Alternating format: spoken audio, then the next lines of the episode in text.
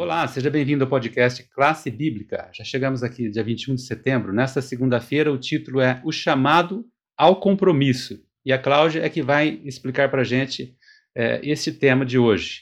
Já chegamos na segunda pergunta da semana. E o verso você pode acompanhar é de Mateus 4, dos, de 18 a 20, que traz a seguinte questão: Por que Pedro e João estavam dispostos a assumir um compromisso tão radical de seguir a Cristo? E o que isso indica? Né? Que indica que Jesus os estava chamando para um propósito maior do que apenas pescar peixes. Cláudia, tudo bom com você? Olá, bom dia, Josiel, bom dia a todos. É, o tema dessa semana vai falar um pouquinho sobre o chamado ao compromisso, né? Imagine a cena: Pedro e João, é, amanhecendo o dia, eles saem para pescar e um pouquinho antes deles começarem os seus, seus trabalhos, né, que eles viviam disso, um homem se aproxima, esse homem é Jesus, e chama eles, diz assim, olha, vou fazer vocês pescadores de homens, vem, segue-me.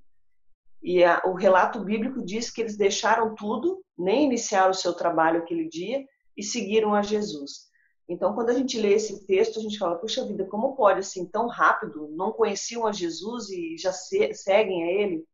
Mas não é bem assim, não o relato aqui do, do, do, nosso guia de estudos diz que eles já estavam familiarizados com a pessoa de Jesus, sobre os seus ensinamentos, e naquele momento que eles foram chamados, eles tomaram a decisão, porque o chamado ali não era para ser pescadores como eles eram antes, mas era para algo, algo, muito maior, que era serem pescadores de homens, era para ser uma, uma atividade missionária, né, de trabalhar com Cristo pela, pela implantação do seu reino, né, e eles entenderam esse chamado, né? Por isso que eles deixaram tudo e seguiram. Então não foi um, um ato assim impensado, foi um ato muito bem planejado, porque nos relatos aqui diz que eles já conheciam um pouco de Jesus. Então naquele momento eles estavam preparados para aquele chamado. Então se levantaram, não questionaram nada e seguiram Jesus. É muito bonito esse relato.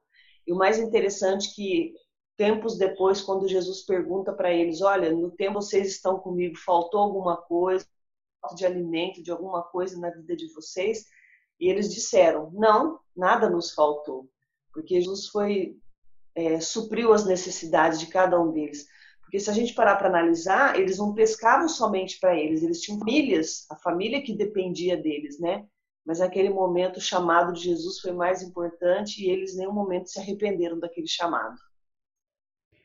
Nesta semana a gente está estudando um pouco sobre como dar um passo de fé. E na pergunta 3, é, esse chamado agora ele se estende para um, um caso diferente, né? que é o caso de Mateus. Inclusive o texto era de Mateus 9, verso 9. E o detalhe é que Mateus era um cobrador de impostos. Por que, que nesse caso, é, a menção aqui é digno de nota, Cláudia? O texto de Mateus aqui 9:9 de Mateus 9, capítulo 9, é essa passagem ela foi, ela foi ali colocada como, um princípio muito interessante. Mateus ele era um cobrador de impostos. Ele era um judeu, só que ele trabalhava para os romanos. E como cobrador de imposto, né, aqui o relato diz que eles eram conhecidos por extorquir né, os seus próprios é, conterrâneos, e eles eram odiados pelos judeus. Então, assim, quando ele está sentado na coletaria de impostos, ele trabalhando, Jesus passa e faz o convite.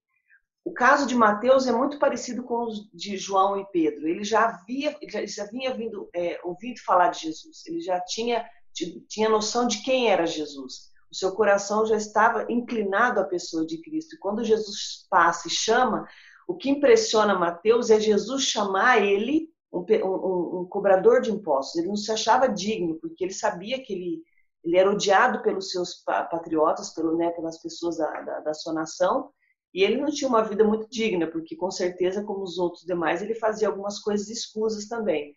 Mas o que mais chama a atenção dele é Jesus chamá-lo para o ministério. Então ele larga tudo, a coletoria de impostos ali, se levanta e segue Jesus.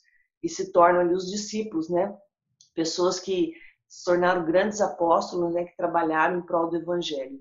Então a gente vê aqui nessa, nessa parte de segunda-feira a, o desejo que o ser humano tem de algo melhor. Aqui no rodapé da, da, do nosso estudo diz assim: ó, no fundo do coração desejamos algo mais na vida. Queremos viver algo porque vale a pena. Um propósito superior e um, um desculpe, um propósito superior e mais nobre. Por isso Cristo nos chama a segui-lo. Então aqueles homens precisavam, eles tinham a sua vida, trabalhavam, mas eles sentiam necessidade de um propósito muito maior. E Jesus viu o momento que eles estavam preparados, fez a sua escolha, Jesus os escolheu e os chamou. A mesma coisa acontece conosco hoje. É, talvez Deus não vai pedir aqui para algumas pessoas deixarem o seu emprego, deixarem né, a, a sua profissão para segui-lo. Pode ser que isso não aconteça. Não sei, cada um tem um contexto diferente. Mas mesmo trabalhando, tendo a sua vida, Jesus te chama para um propósito especial. Nós precisamos pedir orientação de Deus para saber qual é esse propósito para a nossa vida e permitir que Deus trabalhe nela para que a gente faça né, o seu trabalho nessa terra e assim como os discípulos possamos ser usados na missão de alcançar as pessoas para Jesus, falar do amor de Cristo. Nestes passos de fé que nós estamos caminhando nessa semana, você também está sendo chamado ao compromisso. Assim como a Cláudia deu esses exemplos do nosso guia de estudo de hoje, dos discípulos, você também pode é, aceitar né, o compromisso de cada dia dar esse passo de fé e também ajudar outras pessoas a conhecer mais esta oportunidade tão grandiosa da salvação em Cristo. Então amanhã a gente continua, até lá.